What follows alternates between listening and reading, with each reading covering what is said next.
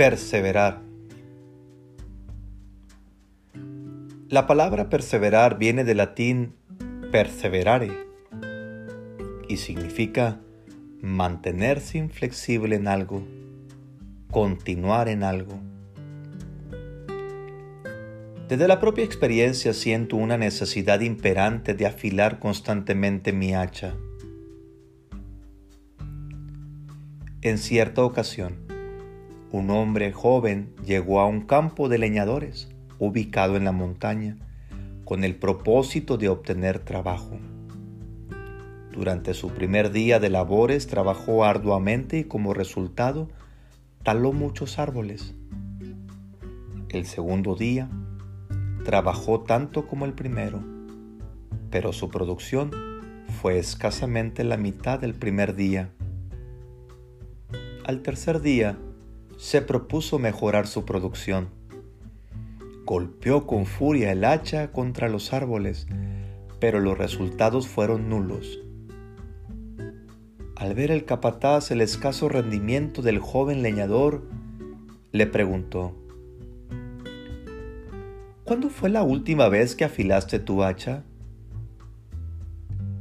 El joven respondió, Realmente no he tenido tiempo de hacerlo. He estado demasiado ocupado cortando árboles.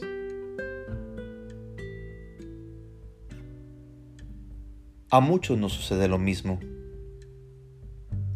Es conveniente darnos tiempo para afilar nuestras habilidades y destrezas manteniéndolas al día.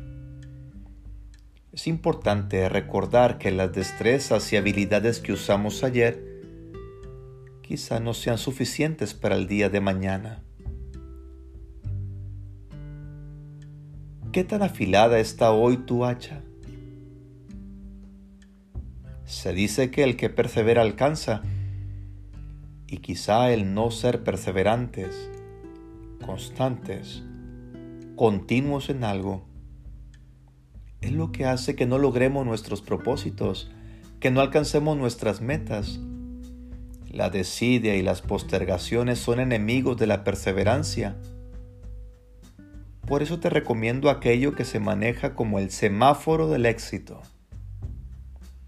Detente. Toma tiempo cada día para absorber los detalles de la vida. Prevé.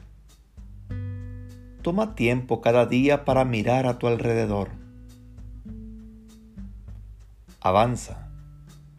Concéntrate más en tomar medidas para planificar sabiamente tu futuro. Las prisas, el activismo, las preocupaciones nos quitan la oportunidad de concentrarnos en lo que es verdaderamente importante. Si quieres lograr el éxito, detente, prevé y avanza con pasos firmes.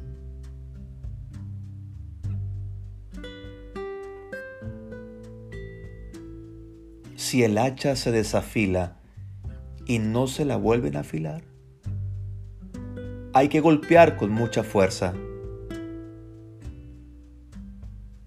Eclesiastés 10, versículo 10.